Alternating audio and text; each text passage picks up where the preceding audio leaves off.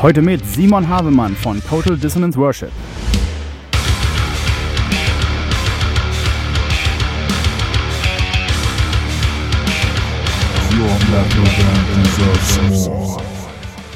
Oder wo Labels in der Größenordnung auch nicht mehr zwingend notwendig sind, um vernünftig Musik rauszubringen. So nach 15 Jahren lernt man natürlich auch einiges irgendwie in der Musikindustrie, auch wenn man immer schön in den Arsch gefickt wird von ihr, von ihr. Aber man lernt ja trotzdem die Mechanismen so, weißt du?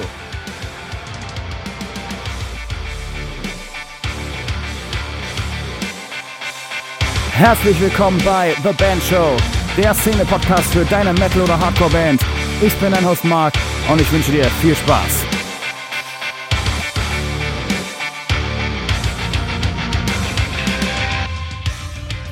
Ja, hallo allerseits da draußen. Mir gegenüber natürlich eigentlich nicht mir gegenüber, sondern quer über einen Erdball verteilt sitzen wir.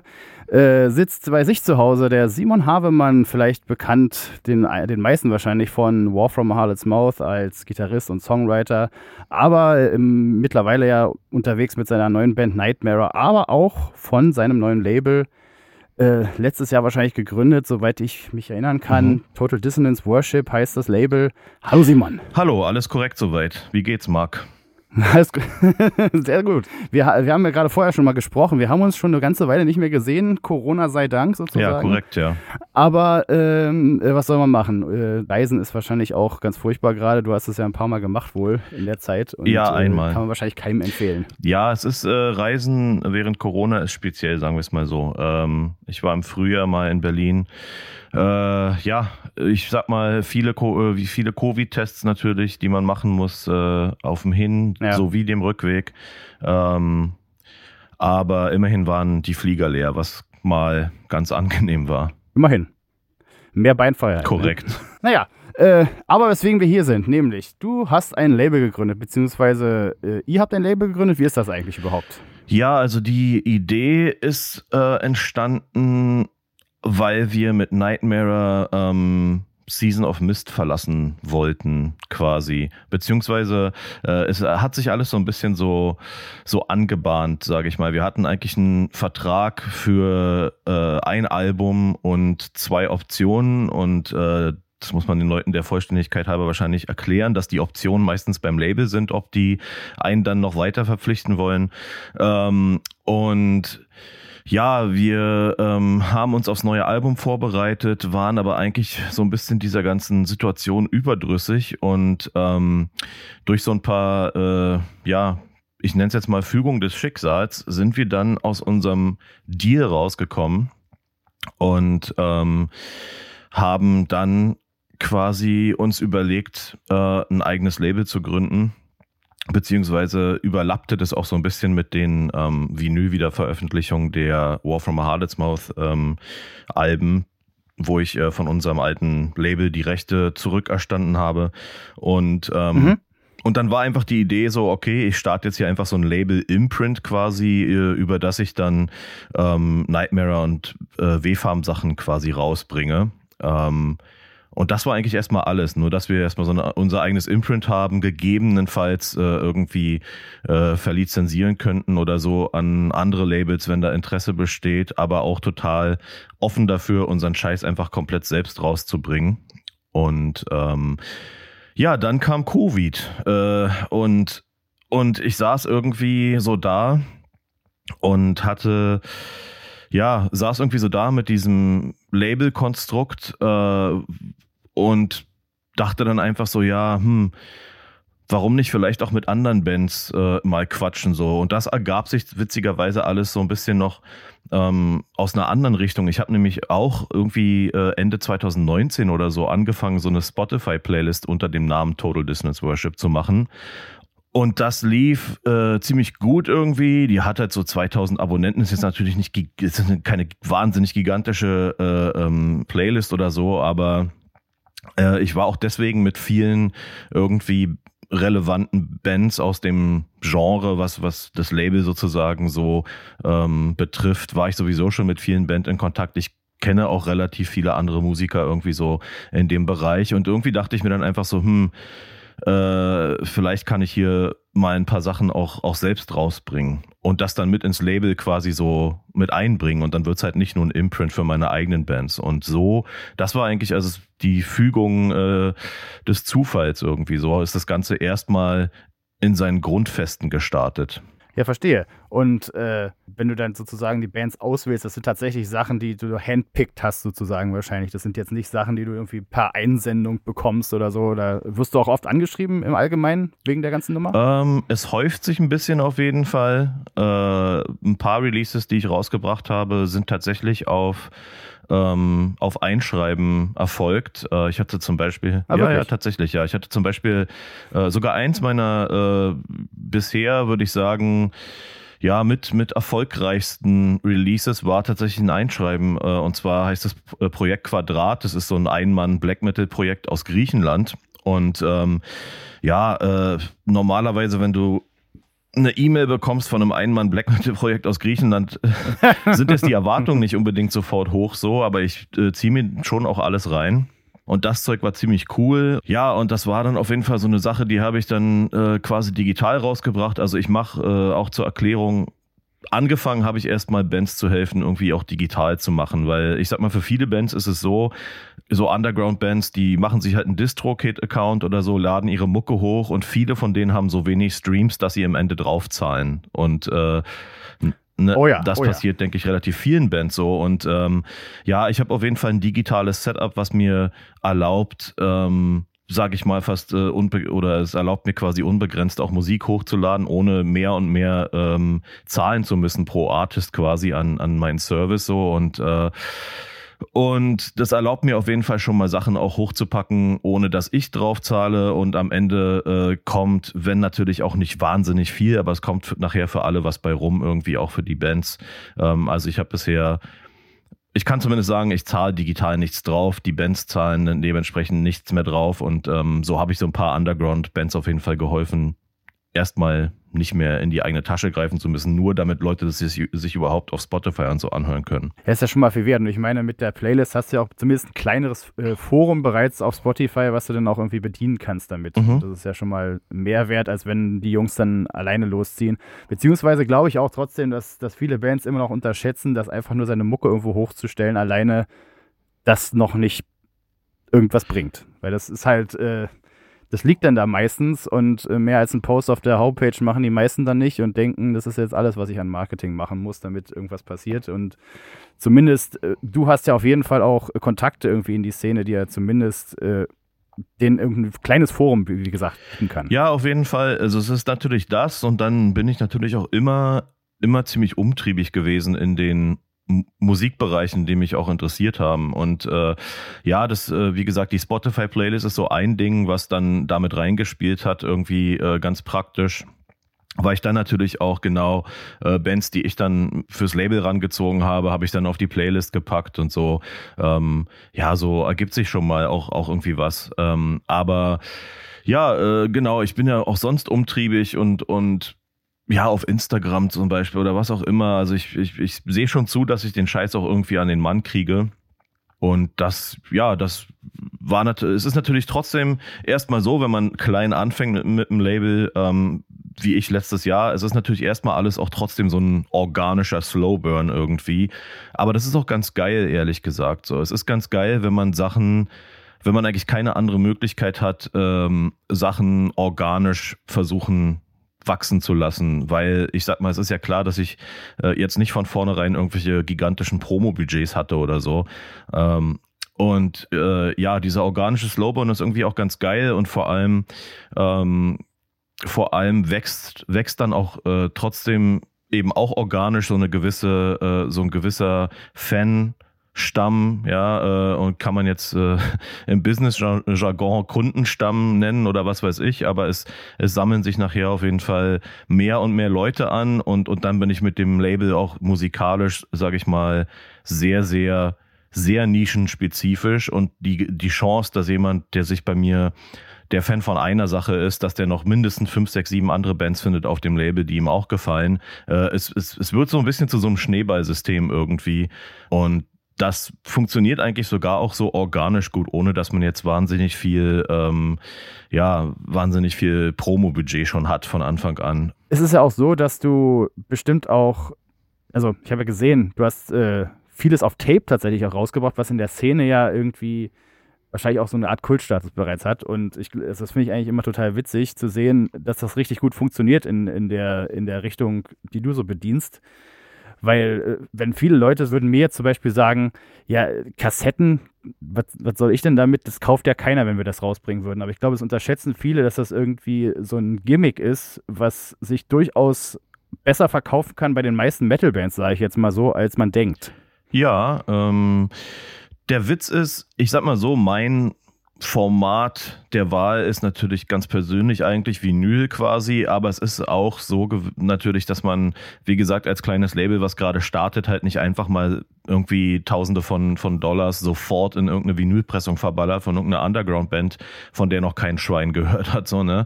Ähm, und Tape war so für mich erstmal so ein bisschen die, ähm, hat mir so ein bisschen die Tür aufgestoßen. Ähm, und auch das war so ein bisschen so ein Zufallsprodukt. Da war eine Band namens Cosmo War und da, ähm, äh, da habe ich, die habe ich halt angehauen irgendwie ähm, und die hatten gerade irgendwie einen Deal abgeschlossen mit einem amerikanischen Label, was dann schon Vinyl gemacht hat. Also da war ich sogar bereit, wäre ich bereit gewesen, das Risiko einzugehen und einfach mal eine Vinylpressung zu machen.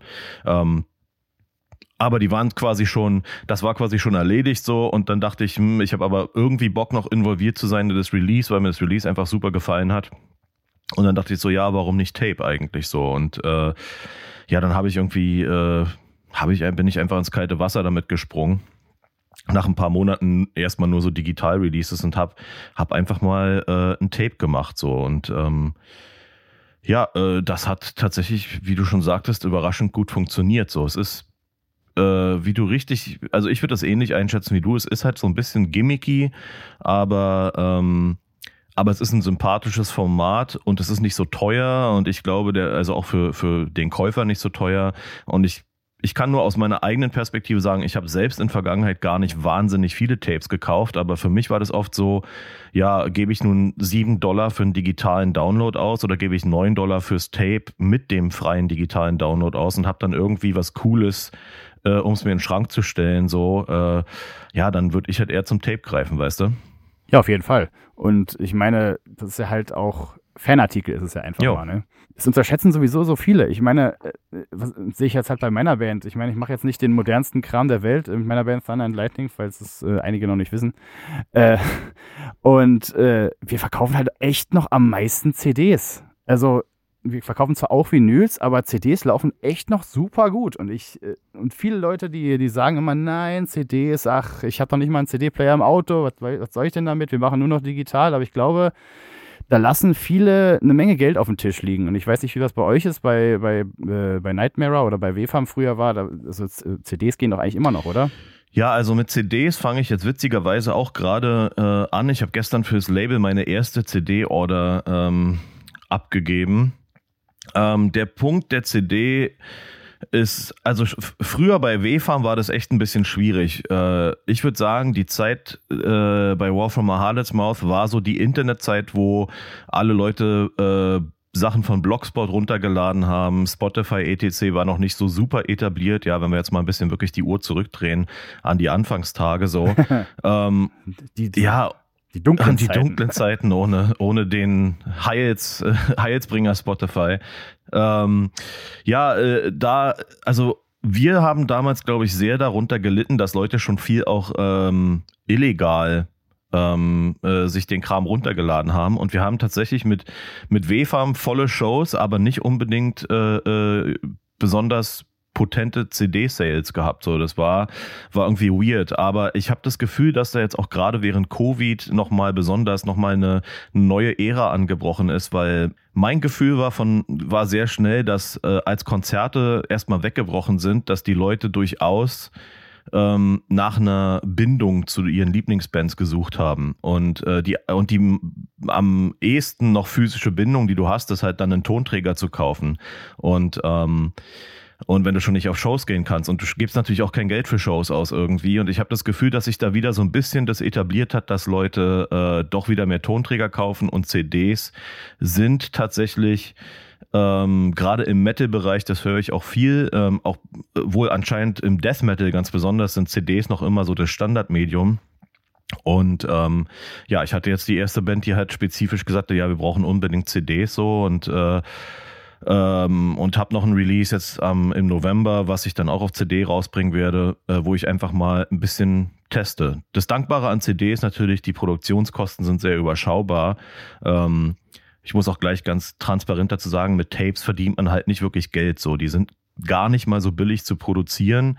Und du kannst dann natürlich nicht wahnsinnig viel Geld dafür verlangen. Das heißt, mit Tapes Geld verdienen ist sehr schwierig, ähm, wenn du nicht äh, davon ausgehen kannst, Tausende zu verkaufen, aber es ist halt illusorisch so. Und äh, bei CDs ist die Gewinnmarge auf jeden Fall auch nochmal interessant. Und ähm, ja, ich denke, da geht was. Und mit der mit dem Zustand der Vinylindustrie gerade sowieso, ich glaube, äh, zwangsläufig wird die CD so ein bisschen ein Comeback haben müssen. So, ich, ich glaube einfach, äh, wenn es darum geht, physische äh, äh, Formate zeitgerecht abzuliefern, dann kommt man um die CD jetzt auch in den nächsten ein, zwei Jahren sicherlich gar nicht so richtig mehr drum herum, weil ähm, die Vinylproduktionszeiten momentan komplett äh, äh, surreal sind. Also, Katastrophe. Ja, also ich, Katastrophe. Ich habe gestern ähm, ne, mir äh, ein Angebot von einem Presswerk machen lassen für eine Pressung von 300 Stück äh, und die Vorlaufzeit sind jetzt zwölf Monate. Oh geil. Äh, vor einem Monat hatte ich mal angefragt hier bei uns in Deutschland mhm. äh, an eins, das waren da sieben. Also wir haben jetzt schon äh, fünf Monate sind wir jetzt schon weiter innerhalb der, der kurzen ja, Zeit. Ja, es ist äh, es ist auf jeden Fall schon ziemlicher Krampf so. Und ähm, bei mir ist es so, ich habe bei dem Presswerk schon vorher Sachen bestellt ähm, und die sind auch hier in Portland, was ganz praktisch ist. Ich heißt, ich, mu ich, ich muss nicht irgendwelche Riesenpaletten durchs ganze Land schicken lassen. Ich kann das dann abholen fahren. Ähm, aber ja, meine ersten Pressungen, die ich da geordert habe, waren neun Monate Vorlauf und jetzt sind es zwölf. Das auch innerhalb von ein paar Wochen im Endeffekt so. Also seit ich hier lebe eigentlich. Äh, ja, ich glaube, die letzten, die letzten, ich, wie lange bin ich jetzt hier? Knapp zwei Monate. Ja, doch, ich glaube tatsächlich heute auf den Tag zwei Monate. Ähm, und die letzten Pressungen habe ich bestellt, kurz bevor ich hier angekommen bin. Und das hat sich also in zwei Monaten haben sich die Wartezeiten um drei Monate verlängert. Und äh, was natürlich auch noch für, für CDs spricht, ich meine, äh, ich habe immer so das Gefühl, Leute denken, die könnten dann irgendwie mit Shirts oder so äh, sowas kompensieren, aber ich habe immer das Gefühl, ehe ich mir irgendwie ein Shirt von einer Band kaufe, da muss ich erstmal auf einer Show gewesen sein und schon länger mich mit der Band beschäftigt haben. Und das Erste, was man sich irgendwie kaufen möchte, ist eher schon Tonträger. Wie würdest du das sehen? Ja, kann sein, dass sich die Zeiten da wieder ein bisschen verändern. So, also aus alter Erfahrung mit W-Farm würde ich sagen, dass wir mehr Shirts als, also deutlich mehr Shirts als Musik verkauft haben. Ähm, das steht fast in keinem Verhältnis oder stand damals in keinem Verhältnis. Ähm, ich persönlich als Fan bin genau wie du das gerade gesagt hast. Ich kaufe erstmal einen Tonträger, bevor ich mir ein Shirt hole. So. Und äh, ich kann auch aus Erfahrung jetzt mit Nightmare zum Beispiel sagen, dass es da definitiv so ist, dass mehr Leute ähm, Musik kaufen, ob nun digitale Kopien oder physische Kopien, als jetzt ähm, T-Shirts so. Äh, T-Shirts liefen auf Tour gut so, aber ähm, ja, aber sonst äh, ist es doch eher so, dass die Leute zum, zum physischen Tonträger greifen, erstmal, wenn bei uns im Webshop so. Ist halt auch, glaube ich, dieses Ding, wenn man das halt physisch nicht vor sich sieht am Merchstand irgendwie und jetzt irgendwie so durchs Internet sehen soll, ob das Shirt irgendwie geil an einem aussieht. Also das kann man sich wahrscheinlich auch echt nicht so gut vorstellen online. Und äh, da greift man dann halt ganz schnell irgendwie zu was anderem aus einem Shirt, kann ich mir auch vorstellen. Ja, es ist immer so ein bisschen ein Gamble natürlich auch so. Auf was für ein Rolling ist das gedruckt? Wie ist die Druckqualität? Also ich habe jetzt äh, tatsächlich mal mir kürzlich einen äh, Longsleeve bestellt von einer Band, die ich noch nie live gesehen habe, die ich aber sehr abfeier so. Und das kam vor ein paar Tagen an und das die Druckqualität einfach nicht so geil ist. Alles so ein bisschen zu zu dick gedruckt und das Detail im, im Design geht verloren so. Und sowas ist natürlich das ist natürlich das Risiko, wenn man nicht äh, wenn man es nicht äh, am Merch-Tisch kauft. So. Aber ich kann es schwer, ich kann es schwer einschätzen, wie das in anderen Genres ist, ob, ob andere ob andere Bands so, keine Ahnung, ob Metalcore-Bands oder so viel, viel mehr Soft-Merch verkaufen als Tonträger. Wie gesagt, ich habe da nur die Erfahrung von WFAM und da war es eben, eben doch eher so, dass der Soft-Merch eher, äh, äh, also sich stärker verkauft hat als die Tonträger irgendwie. Also ich muss ganz ehrlich sagen, wir haben auf unsere, bei, bei WFAM damals auf die Verkaufszahlen haben wir lieber gar nicht geguckt, so, ja, und, äh, und die Shows waren halt trotzdem voll. Also es war halt einfach, keine Ahnung, es war, ich glaube, wir waren da halt echt in dieser Blase, in der halt auch einfach niemand, oder in Anführungszeichen niemand in der Zielgruppe, die für WFAM relevant war, hat gerade niemand äh, Tonträger gekauft. So und ähm, und dementsprechend, sage ich mal, überschaubar waren, waren die Tonträger-Sales immer. Und ich, ich habe aber das Gefühl, dass sich das stark verändert hat. Und man sieht es ja auch daran, was für Bands heutzutage manchmal charten irgendwie. So vor ein paar Jahren war das noch so, okay, dann haben es mal HSB geschafft, in die Charts zu kommen. Äh, ich habe gestern gerade gesehen, hier so eine Ami- äh, so eine junge Death Metal Band Rivers of Nile oder so heißen die. Ich glaube, die sind mit ihrem Album. Ja, kenne ich. Ja, ich genau. glaube, die sind mit ihrem Album äh, irgendwie auch in den deutschen Charts irgendwo gelandet. So und das wäre natürlich noch vor, das wäre Ende der 2000er völlig undenkbar gewesen. Ähm, ja, und, und äh, ich glaube, da, da hat sich viel verändert und ich glaube, die Leute sind jetzt wieder so ein bisschen kaufbereiter. Ja, das glaube ich auch. Äh, ja, um nochmal auf das äh, Label gründen oder beziehungsweise auf den DIY-Gedanken zurückzukommen, den ihr ja jetzt fahrt. Ähm, war das eine Entscheidung, die damit zusammenhing, dass, dass das Label tatsächlich, also dass das Label-Leben euch irgendwie auf den Sack gegangen ist mittlerweile? Oder war das eher so eine, so eine Sache von, von wegen, das hast du schon länger geplant mit dem Label? Also ich will es mal so sagen, äh, die Sache, die mich ähm, auf Labels sein am meisten ankotzt, ist, dass man chronisch pleite ist. Ähm, weil die Verträge einfach so geschrieben sind, dass man, wenn man jetzt nicht Tausende und Abertausende von Platten verkauft, dass man halt ewig in den roten Zahlen festhängt. Und ähm, jetzt kann man sagen, okay, der Gegenwert, der vermeintliche ist, dass man dafür halt irgendwie äh, äh, diesen Exposure-Effekt hat. So, ne? Du hast halt, äh, ja, du kriegst halt Presse, äh, wenn alles gut geht, ähm, landest du halt Tourslots und so weiter und so fort, weil du auf dem Label bist, aber ähm, mein Beobachtung. Das muss natürlich auch ein entsprechendes Label sein erstmal. Richtig, ja? genau, das kommt natürlich auch noch dazu. Es muss ein entsprechendes Label sein, aber nach all den Jahren Musik machen, also ich stand halt einfach irgendwann da und habe gesehen so, äh, okay, nach 15 Jahren irgendwie knapp Musik machen äh, und auf, auf, sagen wir mal, halbwegs äh, renommierten Metal, Metal-Labels sein habe ich einfach äh, nicht einmal ein Royalty-Payment bekommen. Also ich habe halt einfach vier Platten rausgebracht und dafür für die Verkäufe der Musik hat einfach null Euro bekommen. Und das hat mich einfach abgefuckt so. Und ähm, ähm, das war so ein Punkt. Und dann ist es auch so, dass der, ähm, dass wir bei Nightmare ein neues Bandmitglied äh, Ende 2019 oder Herbst 2019 quasi willkommen geheißen haben. Und zwar äh, Keith Merrow. Ähm, so ein paar Gitarristen werden den sicherlich kennen. Der hat früher relativ viel auf YouTube gemacht und so. Und ähm, ja, der hat relativ schnell als der bei uns eingestiegen ist, meint so, meint er so, ja, wie ist eigentlich so eure finanzielle Situation bei der Band so, ne? Und wir haben dann einfach mal auf den Tisch gelegt, dass die finanzielle Situation ist, ja, wir haben nix so. Ja, und äh, der ist so aus allen Wolken gefallen und meinte so, ja, er macht halt seit jeher alles DIY irgendwie so und ähm, er ist dadurch tatsächlich in der Lage, mit der Musik auch äh, einigermaßen respektables Einkommen einzufahren. So, ähm, ja, das, das war interessant, sage ich mal, auch nochmal noch mal die Perspektive irgendwie dazu zu bekommen. Ja, einerseits waren wir eh schon nicht so richtig happy, wie das gelaufen ist mit unserem letzten Label. Ähm, ja, die Promo war nicht dolle irgendwie so. Keiner hat das Gefühl gehabt, dass das Label sich reinhängt und dann, ja, hängst du halt ewig in den roten Zahlen fest. Und ähm, auch selbst, ich meine, das muss man ja auch nochmal dazu sagen, man kriegt ja vielleicht nachher in, in, im Vertrag steht so, ne, schön im Vertragsenglisch, äh, irgendwie 18% per äh, net äh, of net income per unit sold. Das ist so dein dein ähm, Anteil an einem Plattenverkauf und ja allein in dem Begriff Net Income kannst du natürlich noch so viele Kosten verstecken oder unterbringen, ähm, von der du als Band nie kapierst, was das überhaupt bedeutet. Und der Effekt ist, dass du äh, ja selbst wenn du tausende Platten verkaufst irgendwie ewig warten musst, bis du mal den Break-Even erreichst und auch danach halt nur, keine Ahnung, halt Cents bekommst, so für deine Verkäufe. Und das ist rein finanziell gesehen irgendwie, finde ich das, fand ich das einfach nicht mehr tragbar. So. Und ähm, und hatte das Gefühl, dass gerade so eine Zeit auch angebrochen ist, wo Labels nicht mehr zwingend not oder wo Labels in der Größenordnung auch nicht mehr zwingend notwendig sind, um vernünftig Musik rauszubringen. So nach 15 Jahren lernt man natürlich auch einiges irgendwie in der Musikindustrie, auch wenn man immer schön in den Arsch gefickt wird von ihr, von ihr, aber man lernt ja trotzdem die Mechanismen so, weißt du, und, und ja. ja, also ich glaube, das war so eine Mischung aus verschiedenen Sachen. Auch mit den W-Farm-Platten, ähm, wie gesagt, da haben wir die Rechte zurückbekommen. Das war einfach gerade so eine Phase bei uns in der Band, wo ein großes Umdenken stattgefunden hat. Äh, wie gesagt, der Keith hat auch uns interessante Einblicke in, sagen wir mal, auf so ein, ich nenne es jetzt einfach mal ein professionelles DIY-Level gegeben. Ja, weil es ist ja, es gibt ja irgendwie immer DIY und DIY. Du kannst natürlich einfach selbst CDRs brennen äh, und mit deinem Epson-Drucker irgendwie äh, Cover ausdrucken und daran ist auch nichts verkehrt so. Das ist auch cool. Und so fangen sicherlich viele Bands oder haben auch viele Bands angefangen.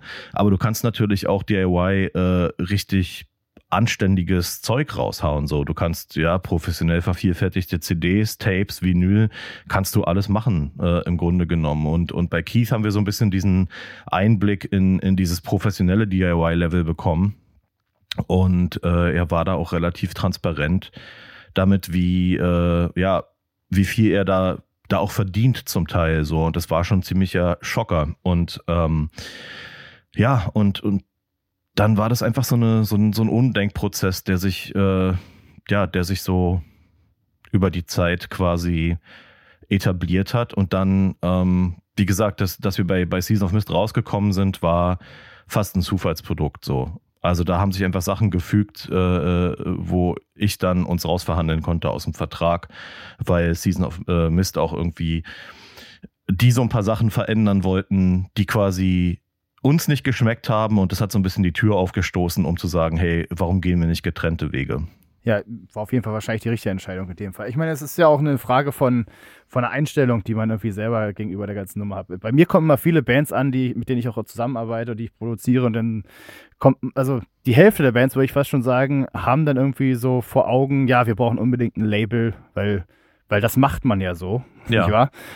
Und äh, denken dann, das würde irgendwie der Beweis dafür sein, dass man irgendwie erfolgreich ist. Aber im Grunde muss man eigentlich nur ein bisschen Geschäftssinn mitbringen und kann eigentlich alles selber machen, was, sagen wir mal, ein kleineres Independent-Label auch machen kann. Ja. Ich meine, die meisten stecken sowieso kein Geld in dich rein auf dem kleineren Level. Ich meine, da musst du sowieso am Ende wahrscheinlich die Pressung noch selber bezahlen. Na, vielleicht bezahlen sie dir gerade noch die Pressung, aber du musst die, die Platte selber produzieren, musst die ganzen Studiokosten selber tragen musst wahrscheinlich noch das Artwork bezahlen und dann kommt eigentlich nur noch das Label und sagt, ja, wir veröffentlichen das dann und kriegen irgendwie die Hälfte oder vielleicht sogar noch mehr. Und das kann es ja auch eigentlich überhaupt nicht sein irgendwie. Und meistens ist es dann noch nicht mal irgendwie, äh, irgendwie eine Konecke, die das Label hat, oder beziehungsweise eine Konecke, die es dann vielleicht noch dem größten Artist, der, der da auf dem Label ist, irgendwie zuteil wird, aber nicht dem kleinen, der kleinen Band, die da gerade irgendwie angekommen ist. Und so ist es wahrscheinlich realistischer, als die meisten wahrhaben wollen, tatsächlich irgendwo hinzukommen mit seinem eigenen Kram. Ja, ich glaube, ich glaube, das Ding mit diesem Gedanken, dass man unbedingt auf dem Label sein muss, äh, es ist, weil die 99 Prozent aller Bands hoffen, zum 1 Prozent der Bands zu gehören, die bei, mit einem Label richtig gut fahren, so. Ähm, weil es gibt natürlich gute, es gibt natürlich Erfolgsstories, ja, von Bands, die, keine Ahnung, die vorher irgendwie Underground-Level waren und dann werden sie von Nuclear Blast gesigned oder so und schwupps spielen sie Wacken. So, sowas passiert natürlich, aber ich glaube, was Bands immer unterschätzen, ist, dass das halt ein verschwindend geringer Anteil ähm, von Bands ist, die auch selbst auf diesen großen Labels landen. Also ich, ich kenne Bands, also ich war auf, auf namhaften Metal-Labels mit meinen Bands so, ich kenne Bands, die auf äh, Labels, auf wirklich großen Metal-Labels auch sind und da trotzdem total abstinken, weil, ähm, weil die einfach kein Prioritätsthema sind, so, ja. Und wenn du natürlich, keine Ahnung, wenn du auf Nuclear äh, Blast irgendwie äh, mehr so ein Nischenthema bist, dann stelle ich mir das sehr schwer vor, da vom Label auch auch so richtig zu profitieren. Ja, vielleicht kurzfristig, der Prestigefaktor ist vielleicht kurzfristig da, aber wenn du dann mehr oder weniger so eine, so eine Karteileiche bist, ähm, weil die Sales einfach irgendwie nicht rechtfertigen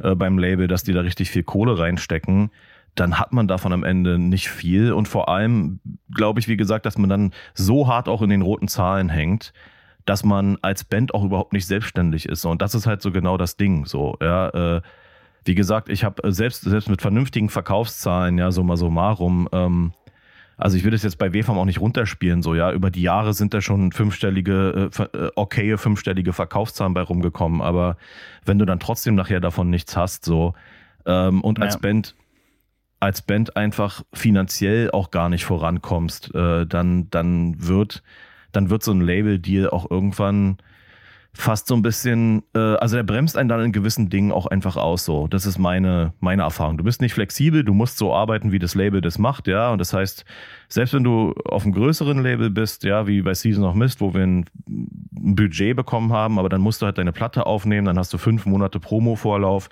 und es gibt einfach null Flexibilität. Dein Album wird so rausgebracht, wie Season of Mist nun mal Alben rausbringt, so. Und äh, ja, ich denke, dass das bei grundsätzlich bei der Größenordnung von Label und weiter nach oben bei Century Media etc äh, nicht anders aussieht. Und ähm, ja, wenn du dann nicht, wenn du dann nicht irgendwie so ein, so ein riesen Hype-Thema bist, sondern sagen wir mal eher so eine Nischen-Fanschar hast und so, und selbst wenn die in vernünftiger Anzahl deine Platten kaufen, aber dann dann bist du, glaube ich, bei so einem großen Label einfach, äh, ja, so ein bisschen so eine Karteileiche und dann verdienst du als Band auch einfach kein Geld, nicht mit der Musik zumindest. Und wenn dann noch das Touren wegbricht, wie durch Covid, ähm, oh ja. ja, dann hast du einfach gar nichts mehr so. Und äh, das darf man halt auch nicht ganz unterschätzen. Die, ne, die Bands haben zu Recht ziemlich rumgeheult, äh, als Covid losging und, und dieses ganze, der ganze Tourfaktor weggebrochen ist.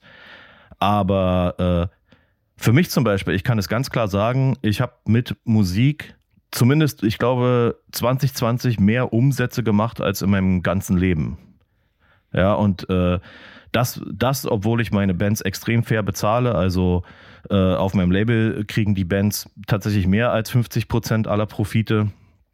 Ähm, und je nach Format ist das so ein bisschen gestaffelt, aber es sind immer mehr als 50 Prozent. Und ähm, auch die, die WFAM-Neuveröffentlichung, ja, das haben wir alles selbst finanziert, aber dementsprechend ist natürlich auch jeder Euro, jeder Dollar, der ausgegeben wird, geht natürlich dann noch in unsere Tasche und die ganze Profitspanne äh, landet dann in der eigenen Tasche und damit wirst du ja als Band auch ein bisschen handlungsfähig so und das ist jetzt bei Nightmare genauso. Wir haben jetzt unsere erste EP äh, selbst verö veröffentlicht quasi und machen da alles selbst, Vinyl, äh, etc. und ähm, das Geld, was wir da damit einnehmen, macht uns als Band handlungsfähig. Und ehrlich gesagt waren wir bei Season of Mist ähm, zum Ende hin nicht, nicht handlungsfähig über den Rahmen dessen, was das Label macht, hinaus. Und das hat mich einfach abgefuckt so. Und das ist ja auch krass, ne? Äh, viele Bands denken ja dann, ja, irgendwie Touren, damit kann man irgendwie Geld machen. Und wenn das Touren nicht mehr da ist, können, können sie halt gar kein Geld mehr machen. Aber in Wirklichkeit ist Touren ja auch arschteuer. Ich meine, du musst irgendwie, also als kleine Band, bekommst du ja einfach mal keine Gage oft. Und dann musst du irgendwie selber noch einen Bus mieten und dann musst du dann auch hinfahren, das kostet Sprit und dann musst du dann auch übernachten, wenn du nicht gerade irgendwie da auf dem Zeltplatz irgendwie unterkommst.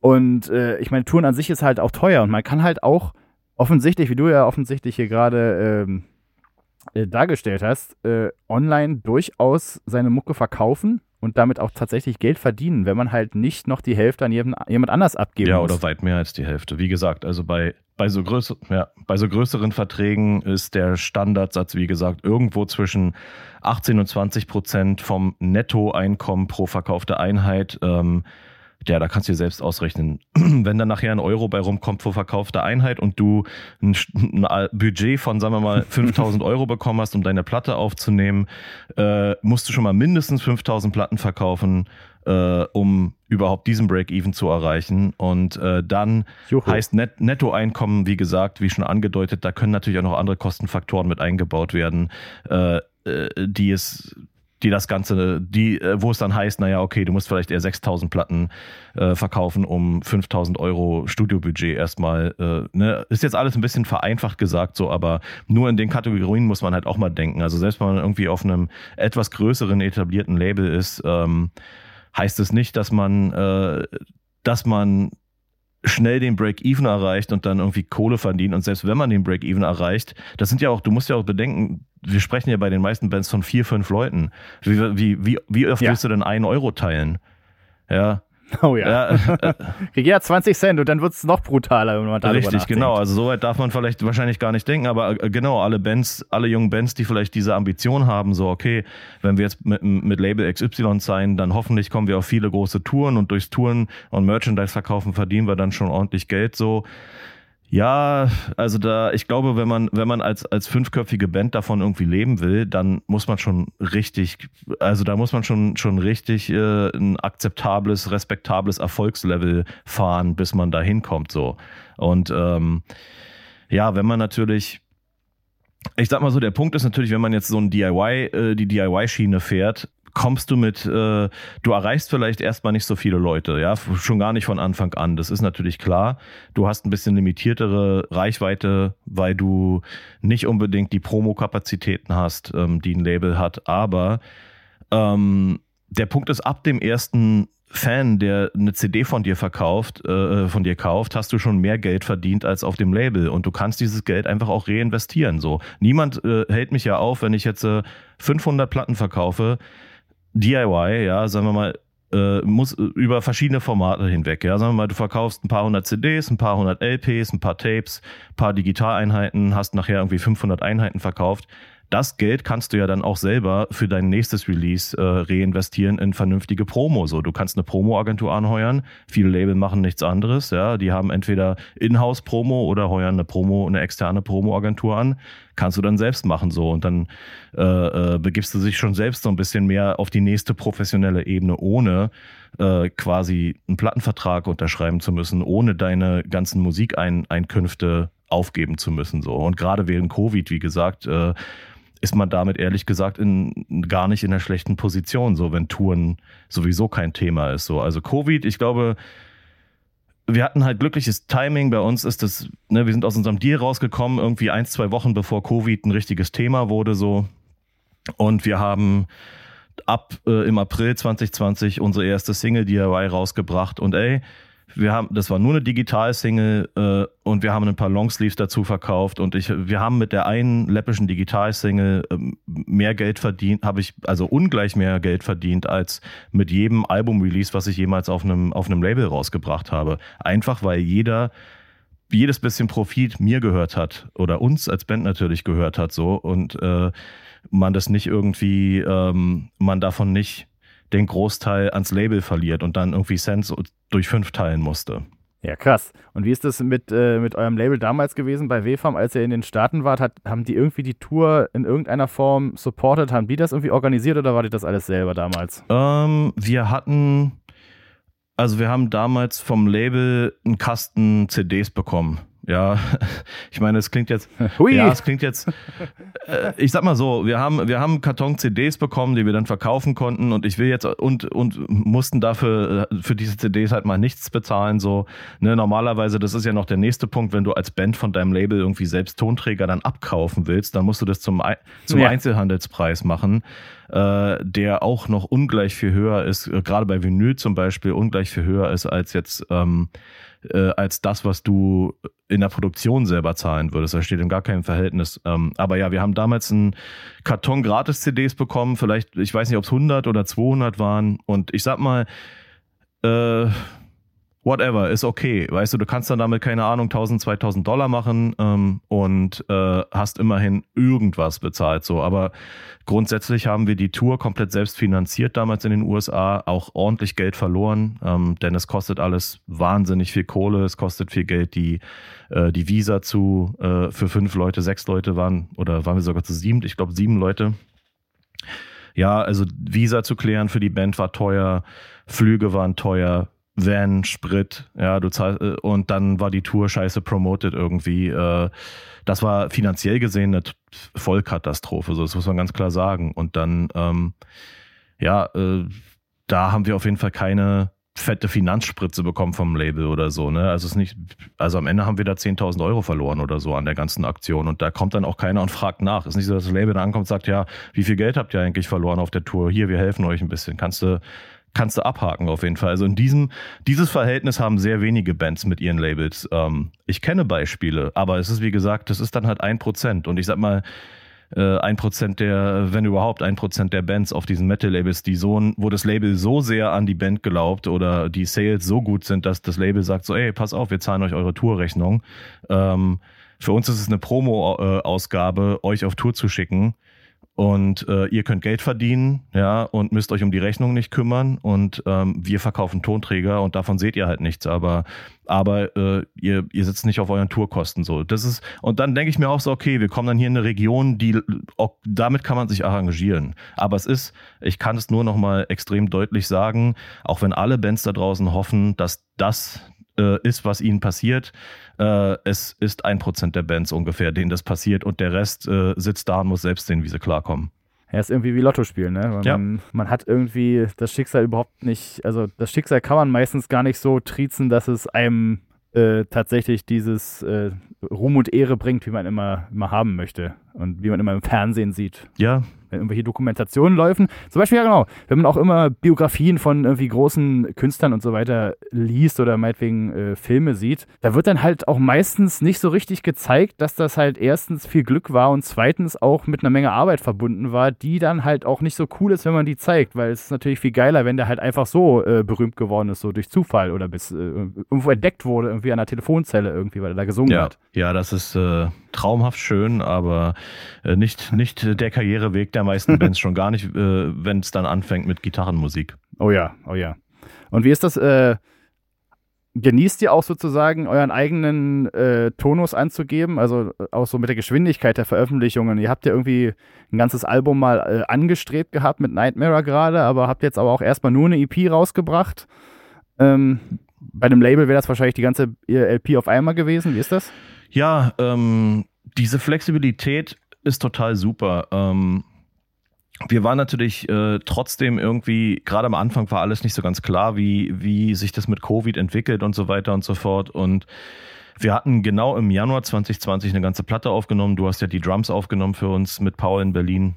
Ja, Und ähm, ja, wir hatten halt noch so ein EP-Konzept rumschwirren, was wir eigentlich mal nach der ersten Platte machen wollten. Und, ähm, und das ist uns irgendwie nie aus dem Kopf gegangen. Und wir haben damals die EP dann nicht verwirklicht und haben dieses Konzept einfach in die Album-Songwriting-Sessions mit eingebaut, dieses Drei-Song-Konzept sozusagen. Und ähm, ja, dann kam Covid und wir hatten halt so ein bisschen das Gefühl, so ja, wollen wir jetzt eine ganze Platte raushauen oder vielleicht doch erstmal ein bisschen was Überschaubareres, weil weil es natürlich schon so ein bisschen fragwürdig ist, ob man jetzt, wenn man jetzt eine Platte, sagen wir mal, äh, irgendwann 2020 rausgehauen hat, bis das Touren wieder komplett zurück ist, ist diese Platte halt auch irrelevant, so, ne, ähm, so zumindest, äh, also hart gesagt, ist die dann irrelevant und du musst schon zusehen, dass wenn, wenn jetzt das Touren irgendwie, sagen wir mal, ab nächstes Jahr so langsam sich wieder auf so ein normales Level äh, ähm, ja, normalisiert, äh, dann ist schon wieder neues Material gefragt. So. Und deswegen haben wir gedacht, so, okay, wir machen einfach erstmal eine EP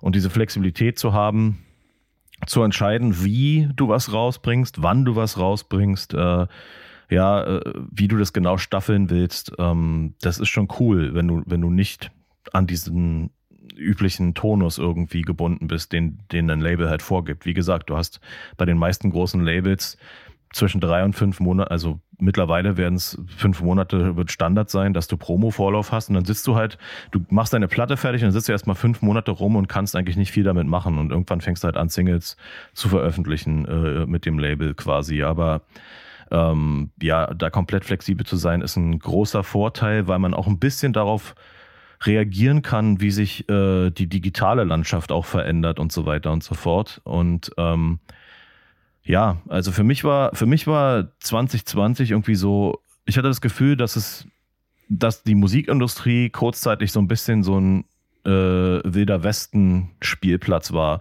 wo man einfach mal auch viele Sachen ausprobieren konnte, ähm, wenn man eben nicht labelgebunden war. Und diese Flexibilität zu haben, war auf jeden Fall total super für, für uns als Band so und ähm, ja, und ich würde sagen, davon werden wir auch in Zukunft äh, definitiv noch profitieren. Ähm, ja, wir haben jetzt einen coolen Releaseplan fürs nächste Album, was dann nächstes Jahr äh, irgendwie kommt. Und äh, ja, da muss man natürlich die langen Produktionszeiten von Vinyl und so weiter und so fort auch äh, berücksichtigen. Aber das kann man auch alles in einen relativ äh, pfiffigen Releaseplan unterbringen, den man mit dem Label so hätte nie fahren können. Ja, logisch. Man ist halt immer irgendwie in das Konstrukt eingebunden und muss sich da irgendwie fügen. Äh, habt ihr auch mal über äh, alternative Einnahmequellen nachgedacht, wie zum Beispiel irgendwie so eine Patreon-Geschichte zu machen oder irgendwas in der Richtung? Ähm, bin ich persönlich kein Fan von, muss ich ganz ehrlich sagen. Es ist, äh, ich sag mal so, es oder Crowdfunding? Mm, ja, nicht wirklich, ehrlich gesagt. Ich, also ich sag mal so, äh, wir sind alle, wir stehen alle irgendwie genug im Leben, um mal selbst was investieren zu können, wenn wir müssen. Und dadurch, wie gesagt, dass uns jeder Cent, der bei uns ausgegeben wird, äh, auch uns in die eigene Tasche wandert, haben wir zumindest erstmal das Grundkapital da, um um Sachen zu finanzieren, die wir, also um Sachen auch vorzufinanzieren und so weiter und so fort. Okay, ja, okay. von daher haben wir solche Sachen ehrlich gesagt nicht ins, ins Auge gefasst. Und ich bin auch, ja, wie gesagt, ich bin gar nicht so ein großer Fan davon. Ich finde zwar, es gab ein paar wirklich coole Crowdfunding-Kampagnen von Bands, wo das tatsächlich auch, finde ich, positive äh, Impulse in der Musikindustrie gesetzt hat irgendwie. Ich erinnere mich vor Jahren Protest the Hero, die irgendwie 350.000 Dollar oder so mit ihrer Crowdfunding-Kampagne ähm, eingefahren haben äh, und dann natürlich quasi der Labelwelt da draußen gezeigt haben, wo der Hammer hängt. So sowas ist natürlich cool, ja, und, und setzt halt Impulse. Ähm, aber ich finde oft, dass so Sachen, auch gerade Patreon wird, finde ich, auch ziemlich viel äh, abused irgendwie von Bands, die leider Gottes nicht kreativ sind damit so. Und dann hast du halt Bands, die äh, ich finde die Perks bei Patreon bei den meisten Bands extrem einfallslos und ich finde, man bekommt als Fan nicht den Gegenwert, ähm, von dem, was die Bands dafür haben wollen. Und dann denke ich mir trotzdem noch, also ich will jetzt keine Namen nennen, aber ich habe 2020 eine Band, eine relativ renommierte Band gesehen, die ein Patreon hatte, was extrem einfallslos war. Und ähm, ich glaube, die waren alle quasi Berufsmusiker und die haben dann deren Patreon war so brutal einfallslos, dass es eben, dass die dann auch einfach nicht viele Leute hatten, die da bereit waren, Geld für zu bezahlen. Und dann haben die am Ende sich trotzdem 400 Dollar teilen müssen, irgendwie fünf Leute in der Band so. Und damit ja, keine, da kannst du auch zu da kannst du eher bei McDonalds arbeiten. Also wenn du, ja, wenn du versuchen willst, da, äh, das ist also das Ding. Also ich glaube, als Musik, als, als, als Vollblutmusiker, ähm, als Berufsmusiker damit irgendwie deine Einnahmen zu kompensieren, glaube ich, ist schwierig und, und man, man muss auch echt ein bisschen Qualität abliefern und nicht irgendeinen so einfallslosen Scheiß so. Also ich habe viel, viel Schrott gesehen, wo ich wo ich es fast image-schädigend finde, wenn, wenn Bands äh, ein Patreon haben. So. Und dann sieht es natürlich auch nicht gut aus, wenn, wenn dein Patreon so scheiße ist, dass, dass keiner äh, äh, quasi äh, das abonnieren will, so, dann sieht es auch gar nicht gut aus für deine Band. Äh, Band. Wie sieht denn das aus, wenn du eine große, eigentlich eine, eine etablierte Band bist und du kriegst halt keine 100 Patreons zusammen? So, es ist äh, fast rufschädigend. Ja, das ist richtig.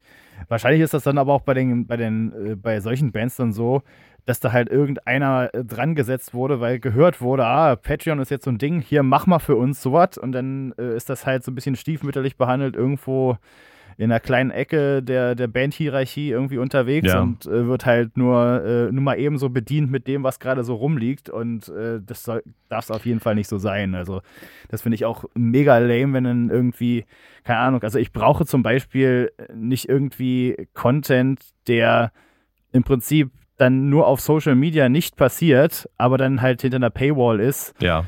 Äh, das alleine wird es nicht bringen. Also wenn da nicht äh, wirklich irgendwie mehr Songs oder keine Ahnung, Live-Aufnahmen oder irgendwas Cooles ist, was halt genau. äh, so einfach nicht passieren würde, dann ist das auch total, irgendwie total sinnlos. Ja, also. das, Genau, das, das, also wie gesagt, es gibt mit Sicherheit positive, sehr viele positive Beispiele, auch Bands, die das total richtig machen und, und ihren äh, Fans da auch einen Mehrwert bieten der sich für einen wirklichen Fan total lohnt so. Ja, das würde ich der, der ganzen Sache gar nicht absprechen. Aber ich glaube, ich glaube, wir sind da als Band eher so gepolt, dass wir versuchen, ist dann so tatsächlich äh, äh, DIY mit eigenen Mitteln zu fahren, quasi so. Und äh, ja.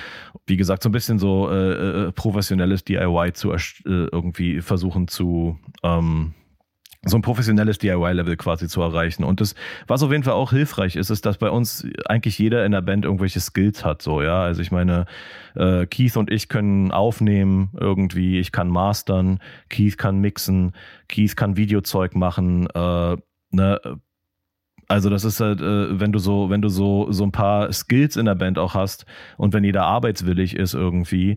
Paul zum Beispiel hat auch viel Labelerfahrung, da eben äh, in in Berlin schon seit Jahren für Pelagic Records arbeitet und diese ja, wenn man diese ganzen Skills und diese ganze Erfahrung irgendwie zusammenziehen kann, äh, dann kann man auch auf dem DIY-Level richtig, richtig was mit Substanz abliefern. So, also ich glaube, das ist auch nochmal so eine Sache, die wichtig ist, dass man auf jeden Fall sich so gewisse Skills aneignet, das schadet nie so. Selbst wenn man auf dem Label ist, ja, wenn du 5000 Euro Produktionsbudget bekommst, aber nur 2000 ausgeben musst, weil du die Hälfte der Aufnahmen selbst stemmen kannst, äh, dann das schon ist geil. schon mal praktisch auf jeden Fall, ja. Und ähm, und ja, je mehr DIY es wird, desto hilfreicher ist es, wenn du Sachen machen kannst. So ja, Grafik, äh, Fotografie, Videografie, äh, wenn du wenn du diese Skills irgendwie alle in der Band vereinen kannst, so dann, dann ist es auf jeden Fall hilfreich. So unser Ziel mit Nightmare zum Beispiel ist es jetzt, ne, ähm, wie schon angesprochen, wir haben bei dir äh, Drums aufgenommen mehr als einmal.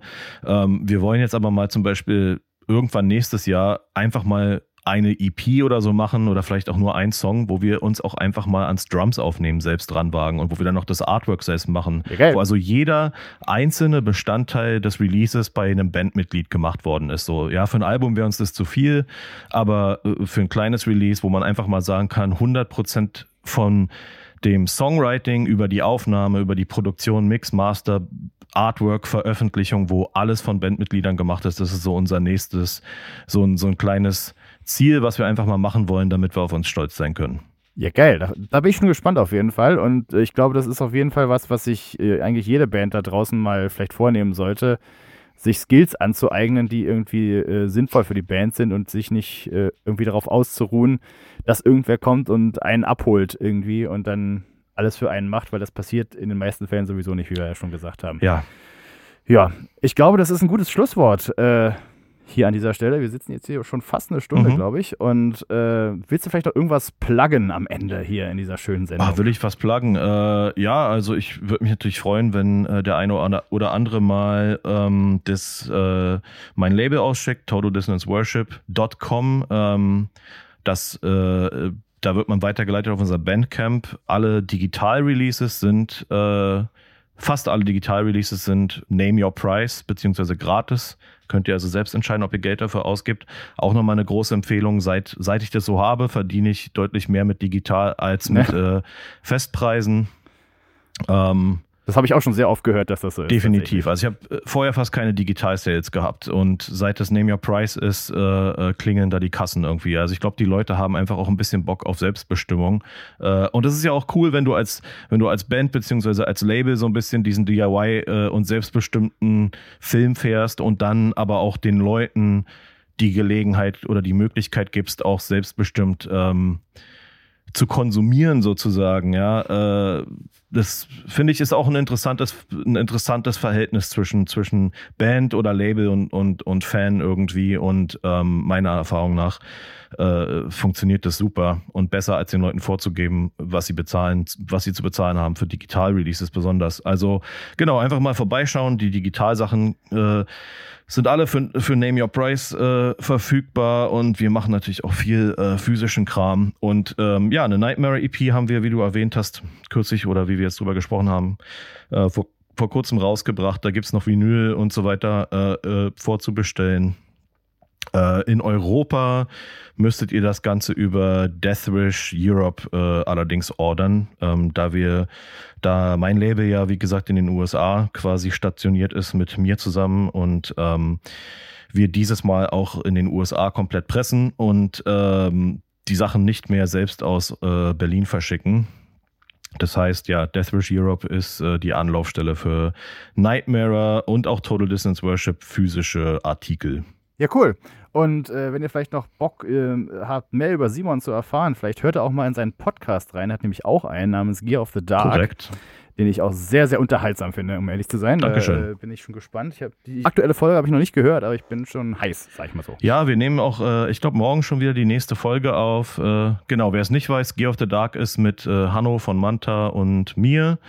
Und äh, ja, wir machen das jetzt seit Ende letzten Jahres. Ähm, und haben auf jeden Fall mittlerweile, ich glaube, über 20 Episoden. Das kommt immer zweiwöchentlich raus.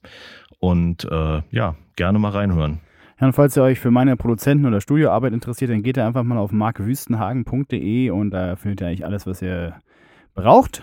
Und ja, vielen Dank, Simon, und vielleicht bis zum nächsten Mal. Gerne doch. Äh, lass es dir gut gehen, Marc. Du dir auch. Tschüss. Ciao, ciao.